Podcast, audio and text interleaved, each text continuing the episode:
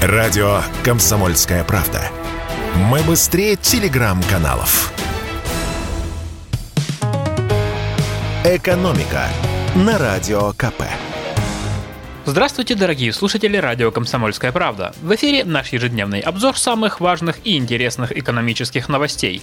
И одно из главных экономических событий, которое сейчас активно обсуждают, это судьба российской сети ресторанов «Макдональдс». Уж не знаю, переименуют ли Биг Мак в царь Бутер, но первый широкий шаг к полному обрусению Макдак сделал. Как вы, наверное, слышали, причем много раз, наверное, американская сеть фастфуда решила продать свой бизнес в России. И вот, наконец, стал известен покупатель. Новым владельцем будет российский бизнесмен Александр Говор. Он уже несколько лет управляет 25 ресторанами американской сети. Все они находятся в разных городах Сибири. Небольшое досье.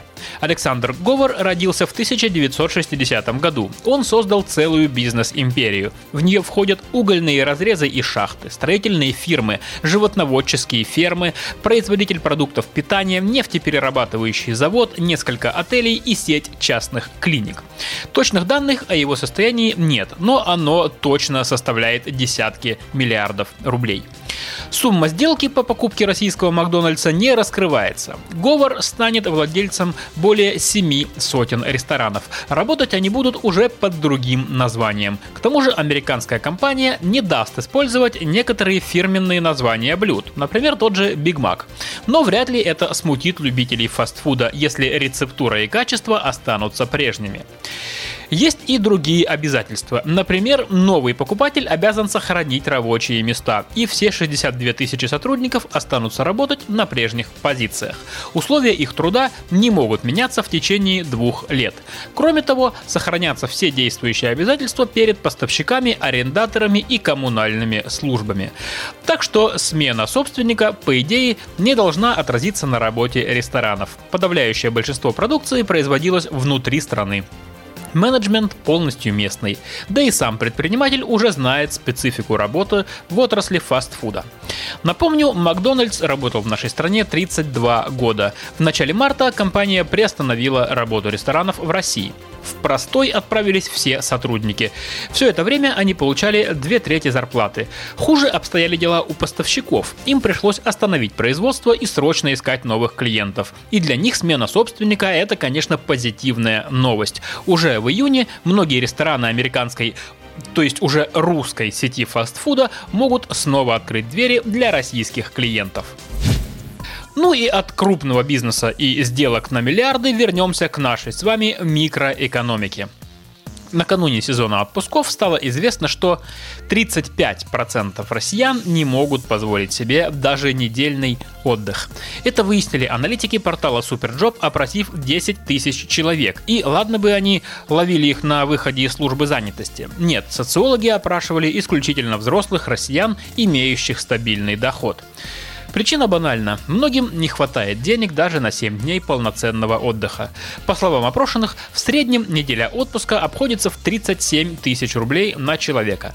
Если же говорить не о среднем отпуске, а об идеальном, то на это нужно 160 тысяч рублей. Мужчины привыкли тратить больше денег во время отдыха. Представителям сильного пола в среднем на обычный отпуск нужно 40 тысяч рублей, а их спутницам хватит 33 тысяч. Естественно, в разных городах суммы отличаются. Например, москвичи сказали, что на обычный отдых им хватит 50 тысяч рублей, а на идеальный отпуск нужно 175 тысяч. Жителям северной столицы нужно чуть меньше. Свой средненький отдых они оценили в 43 тысячи рублей, а отпуск мечты в 170. Но вернемся к печальным цифрам. Как уже сказано, 35% россиян не могут позволить себе даже неделю отдыха. А год назад аналитики проводили такой же опрос, и тогда, несмотря на пандемию, цифра была меньше. Отдых не могли позволить себе 30% опрошенных. Почему эта цифра выросла? Инфляция сделала свое дело. Так прокомментировал все это проректор финансового университета при правительстве России Александр Сафонов. И привел грустный факт, что в этом году цены на туристические услуги сильно выросли. Подорожали и билеты на транспорт, и размещение в отелях. Даже ценники в меню общепита заметно подросли. Плюс какой отпуск без развлечений. Но при этом доходы у людей остались на уровне прошлого года. Вот и получается, что многие и хотели бы поехать куда-нибудь в отпуск, но тогда придется залезть в долги. Именно поэтому многие предпочитают остаться дома или в крайнем случае поехать на дачу. «Экономика» на Радио КП.